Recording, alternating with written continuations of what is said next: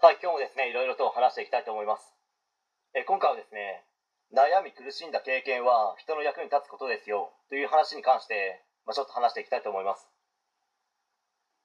悩みや苦しみから学んだことというのは人の役に立つことなんですよ。けど楽をしたことから学んだことが何か人の役に立ちますかね？人間苦しい時期を経験しなければ成長しないですし、将来ですね、価値のない人間に育ってしまうと思います。人生で悩み苦悩しそれでも諦めずにですね前に進み続けてきた人ほど人の痛みが分かる人間に成長できると思いますので、まあ、今辛い思いをしている方々は、まあ、もう少し辛抱すればですねいずれ道が開けると思いますので、まあ、頑張り続けましょう。そして今の世の中はですね面白いことで満ち溢れていませんか？面白いことなんて何もないと思っている人は面白いことを見つける努力をしていないだけではないでしょうかね。こんな素晴らしい世の中で堕落した人生を送るのはもったいなくないですか？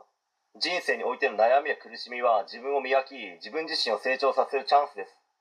それを逃げずに頑張り続けたものが大きくなり成果を出す人間になれます。何事もですね辛いからと逃げてばかりいたらですね人として成長しないですし、まあ、何をやるにもですね成果は出せないですよ。障害を避けながら人生を生きていけば悩みも減りますし嫌な思いもしなくて済みます。けどそれと同時にですね自分が成長するチャンスも逃しているということも忘れない方がいいかと思います。基本あれも嫌だこれも嫌だと逃げ続けてきた人間がですね人生うまく生きれるわけがないです。人は受けるよりも与える人生の生き方を選んだ方がですね必ずうまくいくと思います。受け身のままではですね何も価値はつかないですし信用も生まれないです。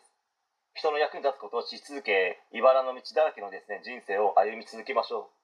行動し続けるということはですね何か嫌なことをされたり言われたりするというのはもうつきものというか絶対に発生してしまうんですよ。だからといって行動しなければですね成果は出ないわけですので成果を出すために頑張っていれば嫌なことをされる言われるのは当たり前だよねぐらいの気持ちになりましょう。